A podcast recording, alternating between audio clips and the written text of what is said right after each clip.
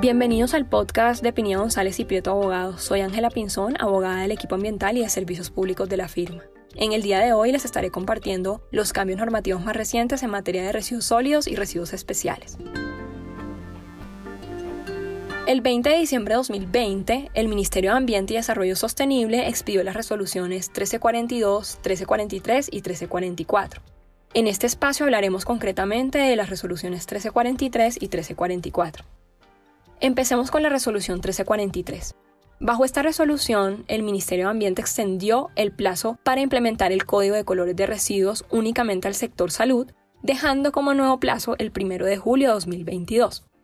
Lo anterior con el fin de darle un tiempo razonable al sector salud para la implementación del código, sobre todo teniendo en cuenta que con ocasión del estado de emergencia económica, social y ecológica y la emergencia sanitaria causada por la pandemia, el sector salud se vio altamente impactado y debió priorizar su capacidad a la atención de los pacientes COVID.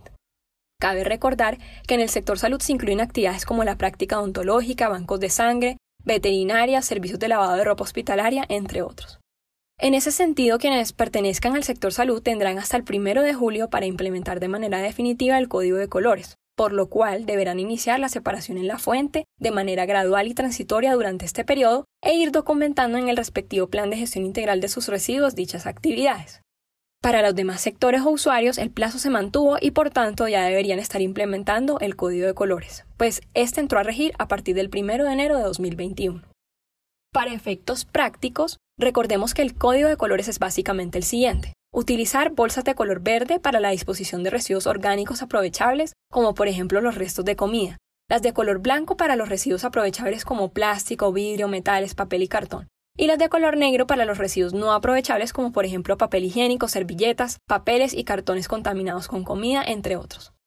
Por otra parte, pasando a la resolución 1343, el Ministerio de Ambiente, con ocasión también de la pandemia, dictó medidas transitorias y excepcionales relativas a la recolección y gestión de residuos del año 2020 de los sistemas de recolección selectiva y gestión ambiental de residuos y o de los planes de devolución de productos postconsumo, que recordemos corresponden a residuos especiales como medicamentos vencidos, baterías usadas de plomo ácido, residuos de pilas o acumuladores, residuos de bombillas, residuos de computadores, plaguicidas, llantas usadas, etc.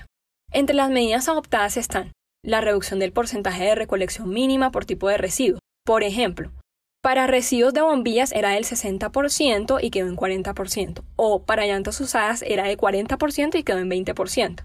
Para acceder a las reducciones establecidas en la norma, el interesado tendría que presentar una justificación con las dificultades y limitaciones para su cumplimiento y explicar las medidas implementadas durante el 2020 para contrarrestar dichas dificultades.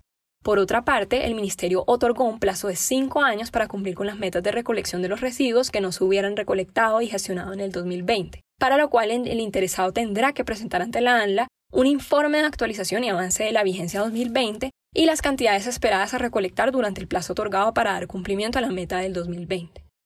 Por último, concedió la posibilidad de acreditar el cumplimiento a la obligación de reportar el cubrimiento geográfico y de cobertura poblacional a través de un informe y justificación de las dificultades en el mantenimiento o ampliación de la cobertura geográfica y poblacional y las medidas tomadas para contrarrestar dichas dificultades. Será importante entonces que los interesados tanto de la implementación del Código de Colores Nacional como los sistemas de recolección selectiva y o programas post-consumo de devolución de productos, revisen si pueden postularse a los beneficios otorgados por el Gobierno Nacional para la gestión de los residuos. Esperamos que este resumen de la normatividad mencionada haya sido de utilidad para ustedes y gracias por escucharnos.